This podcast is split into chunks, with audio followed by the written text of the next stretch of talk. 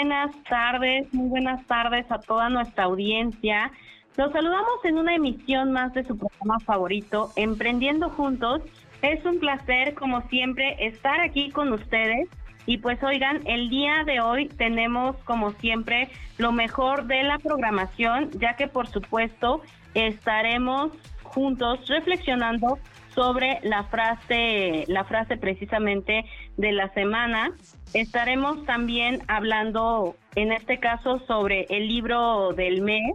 Y pues también tenemos aquí a un invitado que es David Valencia de Vitani, así que quédate hasta el final para que estés al tanto de todo. Y pues también les vamos a dar algunos consejos para reclutar a su personal. Así es que es como también esta continuidad del de los temas que mencionábamos la vez pasada para que tomes nota. Y los saluda con muchísimo gusto su amiga Ana María Hernández.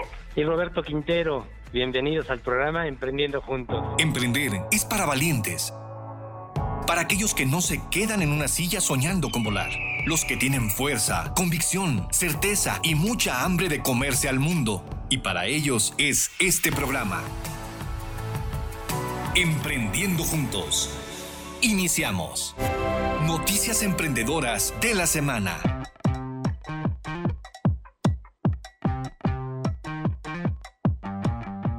Hoy la siguiente frase que les traigo es de Jim Rohn. La siguiente frase que les traigo es de Jim Rohn. Y dice así, las utilidades son mejor que los sueños. Si tú tienes bien claro un deseo, crees y priorizas, la acción que hagas, entonces funciona. ¿Qué les parece? Ay, qué padre, Ana. Y coincido totalmente, ¿no? Qué importante es este, como dicen, mezclar inspiración y transpiración, ¿no? O sea, tener sueños, pero además trabajar en ellos y, y, finalmente se ven así los resultados, ¿no? Fíjate que es importante, de repente trabajar sin, sin el sueño, sin la inspiración, pues no te lleva a ningún lado, ¿no? Y al revés, tener un gran sueño y no trabajar y no levantarte las mangas para hacer que pase, pues también este es ocioso, ¿no? Entonces está muy padre la frase de, de esta semana. Sí, así es, así es, mi querido Roberto. De hecho, fíjate que tiene que ver con, eh, en este caso, la columna, la columna vertebral de todo logro. Es decir, o sea, si, si plasmáramos como en una columna los logros, em, uno empieza por un deseo, tiene que ser un deseo ferviente. La otra es que tienes que creerlo. De hecho, o sea, tiene que ver con creer que eso que tú deseas es posible. Eh, digamos, saber, saber que sí es posible y, y creerlo como si ya lo tuvieras. De ahí viene precisamente la parte de accionar, que es priorizar. Cuando tú sabes cuál es tu deseo, cuál es tu propósito y lo crees, entonces podrás priorizar, vas a saber qué es lo que realmente sí aporta valor y te va a llevar hacia ese, hacia ese, hacia cumplir ese deseo. Y tienes que accionar efectivamente y con el tiempo tienes que sostener. Esos son los cinco puntos de la columna, columna vertebral de todo logro. Deseo, creerlo, priorizar, accionar y sostener en el tiempo. Está muy padre y hay que, hay que aprender de ello y aplicarlo. Sí, así es, así es, mi estimado Roberto. Y pues bueno, Ana anda dedicada de garganta en este programa. Ana, mil gracias por el esfuerzo de, a pesar de, de, la tos que traes a acompañarnos. Muchísimas gracias, gracias Roberto. Venimos regresando de viaje de Monterrey y pues bueno, aquí como siempre a la expansión no se le dice que no, así que todo, todo, todo se puede y andamos aquí precisamente compartiendo con ustedes. Muy bien. Y bueno, ¿qué les parece si continuamos también? Si continuamos con las noticias, las noticias, y es que saben que justamente estaba leyendo que en esta ocasión Puebla se coronó con tres premios en lo mejor de México 2023. Así que creo que este es un punto importante para Puebla ya que ganó el reconocimiento como mejor estado para disfrutar la gastronomía tradicional y contemporánea en los premios Lo Mejor de México 2023, donde también se distinguió por la mejor ruta religiosa. Así que ya saben, si ustedes quieren disfrutar de una gastronomía deliciosa y tradicional, Puebla es el lugar. Y lo mejor de todo es que precisamente, pues favorece el consumo, el consumo de nuestros restaurantes, de nuestros lugares para comer. Y también otro reconocimiento que se recibió es que se dio a conocer eh, por parte del gobierno de Puebla, destacó que Chignahuapan también se coronó como el mejor pueblo para vivir una escapada inolvidable. Y es que la verdad, este lugar ha tenido un gran crecimiento, lo distinguen por supuesto también como pueblo mágico. Y eh, como muchos de ustedes sabrán, pues también es el lugar, eh, Chignahuapan, el lugar de las esferas, además de muchos otros otros lugares. De hecho, déjenme contarles o recordarles porque lo platiqué en el primer programa que estuve con ustedes. Yo nací en Chignahuapan, ¿no? Entonces me tocó ver como ese crecimiento, siempre he vivido aquí en Puebla pero las veces que incluso ahorita yo voy a Chignahuapan, también llego como turista conociendo lo nuevo que hay y, las, y, a la gente incluso que, que llega, cada vez llegan también más extranjeros. Entonces, pues creo que todo este tema de la gastronomía y el turismo va en, en crecimiento, va en crecimiento. También eh, se reconocen algunas rutas religiosas, se destacó la conocida como Ruta eh, Joyas del Barroco Mexicano, que va de Cholula a San Francisco a Catepec, gracias a la variedad de celebraciones que se organizan. Y es que ustedes no me dejarán mentir, seguramente cuando van a Cholula, de verdad que parece otro lugar, también como todos en bici, o sea, hay como una cultura muy diferente que por supuesto la distingue, la distingue demasiado, le da su, le da su toque. ¿No crees, Roberto?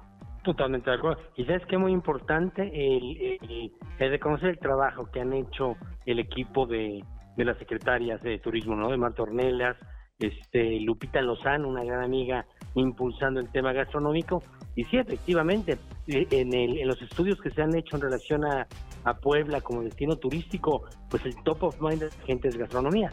O sea, la gente piensa en chiles en nogada, piensa en mole, piensa en semitas, piensa en dulces típicos, pues qué padre, qué bien que, que nos ganemos este reconocimiento y además que se esté este, pues reactivando los trabajos, ¿no?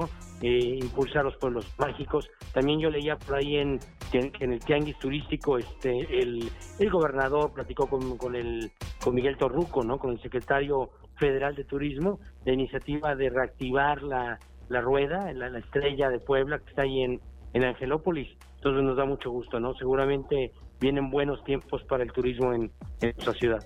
Así es, así es, totalmente. Y pues uno, uno hay que hacerlo suceder como emprendedores, como empresarios. Al estar escuchando estas oportunidades, a lo que siempre los invito es piensa, analiza cómo, cómo es que lo que está sucediendo se relaciona con tu giro. Porque a veces parecieran ser giros que no tienen nada que ver y en realidad te favorecen mucho. Recordemos que esto tiene que ver con las tendencias. Y pues justo tú mencionabas eh, el mole, Roberto, y es que precisamente Puebla es reconocida a nivel mundial por la mezcla de sabores en un solo platillo, nuestro mole poblano, nuestro delicioso mole poblano que eh, pues llega llega a todas, rompe rompe fronteras sin duda sin duda alguna, así como también el chile en nogada que también tiene un periodo de celebración y representa una derrama económica muy significativa, muy significativa para Puebla. Así es que, amigos, amigas, si ustedes, por ejemplo, están en algún eh, giro, temas de transporte, temas de seguros, si estás también en, entretenimiento, en, en, cualquier, ahora sí que en cualquier giro que estés, analiza cómo se relaciona, ¿no? Incluso, por ejemplo, a lo mejor les voy a poner este ejemplo, temas de consultoría y hablamos de turismo. ¿Cómo podríamos relacionar precisamente este giro de consultoría con turismo. Oye, pues muchas veces las empresas en esos momentos empiezan a crecer y de repente no saben hacia dónde, hacia dónde caminar o cómo hacerlo. Y es ahí donde buscan precisamente también una guía, un apoyo, un acompañamiento para poder crecer de manera correcta o de manera organizada sobre todo. Pero bueno, amigas, amigos, ¿qué les parece si nos vamos a un corte y regresamos con ustedes? Si sientes que no has dado tu máximo y no has quemado todas tus cartas, no te despegues. Regresamos con Emprendiendo Juntos. Queremos conocer tus opiniones. Llama al 222-273-3301 y 02. Sigamos Emprendiendo Juntos el libro del mes.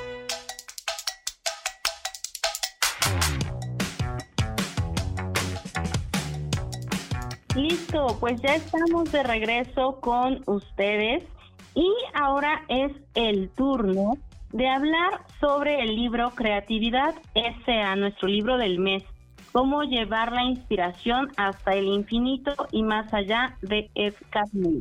Así que, por favor, Roberto, cuéntanos en qué va este maravilloso. Muchas gracias, Estena. Bueno, reitero lo que comentas, qué importante estar leyendo y preparándonos. En esta ocasión estamos leyendo Creatividad S.A. de Ed Catmull eh, por parte de Disney, ¿no? Y en este, en este capítulo, Ed nos comparte un método muy interesante que creo que podemos aplicar en nuestras empresas, en nuestros proyectos, que busca eh, lograr que la disparidad de puntos de, visto, de vista pues no genere conflicto. Eh, es bien común que gente en un mismo equipo de trabajo pues piense diferente, ¿no? Y eso más bien debe de construir y no destruir, ¿no? Y él platica este precisamente cuando cuando están por eh, hacer la película Valiente, eh, eh, se da un tema muy interesante porque hay gente que estaba a favor y estaba en contra. Entonces, bueno, él nos da ocho consejos. El primero dice, debe haber visiones diarias o la resolución, resolución conjunta de, problemas mirar y pensar con más amplitud, de bueno a genial. Es decir, él comenta que llevando a cabo juntas de trabajo que construyan y no destruyan, pues lo que se logra es llevar proyectos que no sean tan buenos o simplemente buenos a excelentes, ¿no? El segundo, él dice que es muy importante hacer viajes de investigación y, no sé si coincidas, Ana, pero cuando un equipo de trabajo viaja, pues te une, te une más, ¿no? Claro, Sí, bueno, lo que ellos hacen es que cuando van a hacer Ratatouille, todo el equipo de Pixar se va a Francia, se va a París y este y dice que un, fue un viaje muy afortunado porque logró pues consolidar el equipo de trabajo. El tercero habla del poder y los límites. Dice, la moneda bellamente sombreada con control este muy muy bien hecha, a lo mejor nadie la nota, pero cuando tú trabajas con excelencia, funciona. Y lo explico, cuando estaban haciendo Ratatouille, eh, había una escena con monedas, y pues era una moneda que no, pues nadie la mira, es muy chiquita, ¿no? Bueno, en, estos equipos de trabajo decían, no, vamos a hacer que brille incluso la moneda. Entonces, eh, un equipo se dedicaba a cuidar y a tratar de que un, detalle tan pequeño brillara, ¿no? Entonces, bueno, te habla ellos dicen el poder, el, poder no tiene límite si el equipo de trabajo impulsa la, a la excelencia. El cuarto dice, integremos tecnología y arte. Y bueno, Walt Disney este, lo ha hecho, ¿no? Recordemos que él introduce el color y el sonido en la animación en los años este, 40 y, y una lección que nos deja es, ojo, las industrias creativas no deben de estar peleadas con la tecnología, por el contrario, tienen que trabajar en equipo. El quinto habla de experimentos cortos. Eh, Ana, recordarás en algunas películas de Disney que antes de que inicie pasan un corto, este, un, una, digamos, una película pequeñita, cortita de algún tema. Sí, sí, sí, justamente, y aparte son súper entretenidas. Exactamente. Bueno, él dice que son sus productos mínimos viables, que cuando recibe equipo joven, equipo nuevo, los reta a hacer un corto, pero no se queda en el escritorio, este producto mínimo viable lo llevan a la lo llevan a la pantalla y antes de un estreno de un estreno importante. El sexto es aprender a ver y, sonaría muy obvio, pero no es tan obvio. O sea, si perdemos la capacidad de asombro y de observar, pues perdemos la capacidad para encontrar problemas que resolver como emprendedores. Eh, la séptima, muy importante, evaluaciones finales.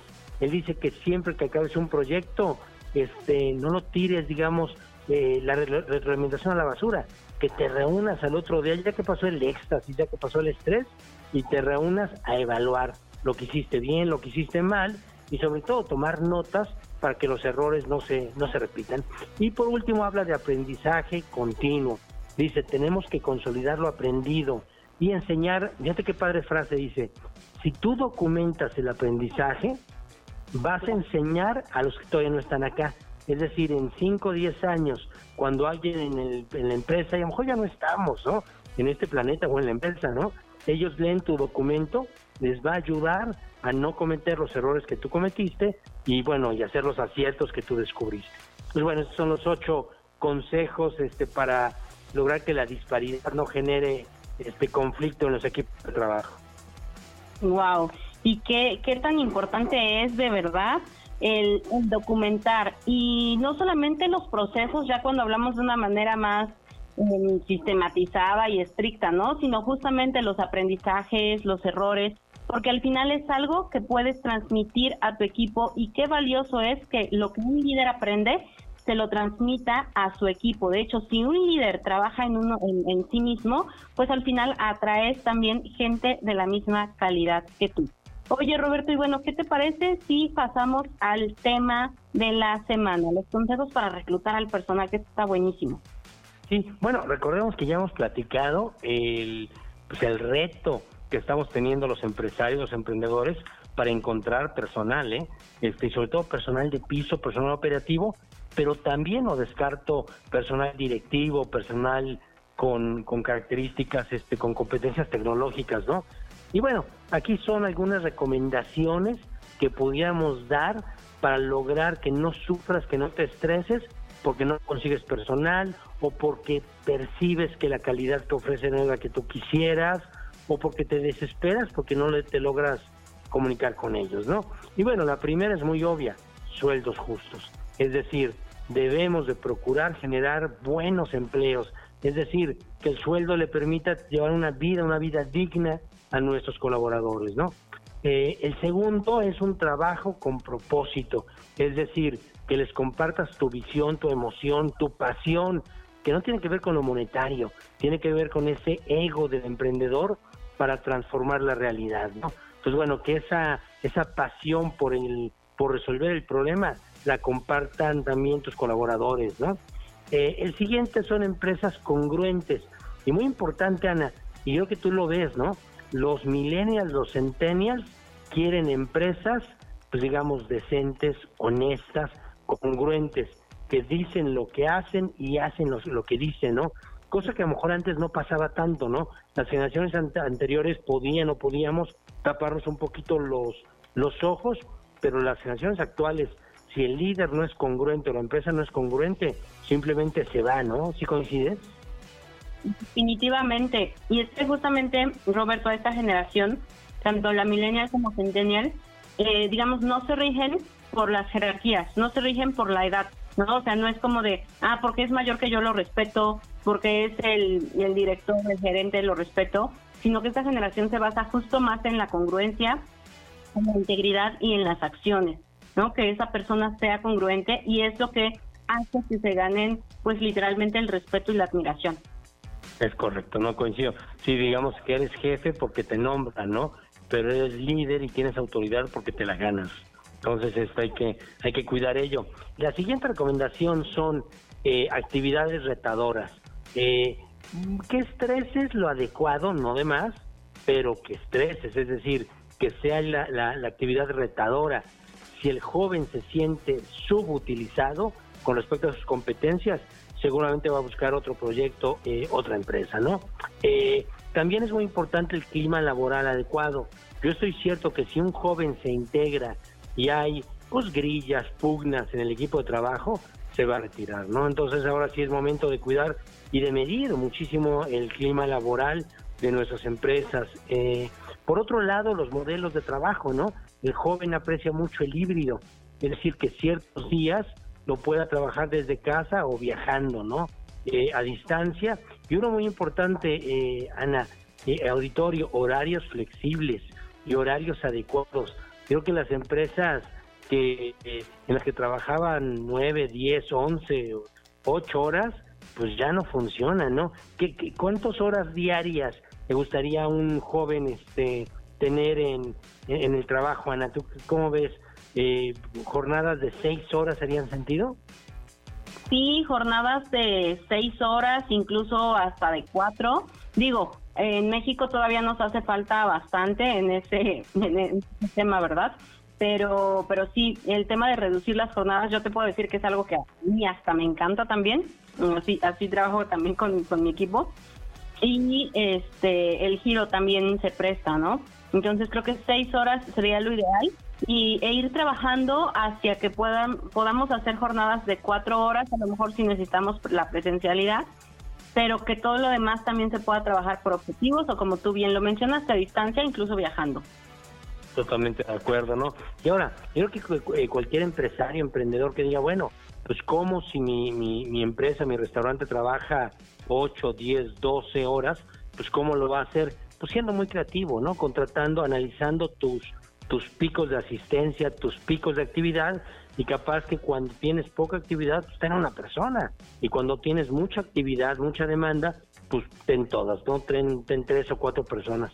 Pero bueno, estas son las, las recomendaciones son importantes para que no suframos por el personal, por el capital humano en estos tiempos post-pandémicos, Ana.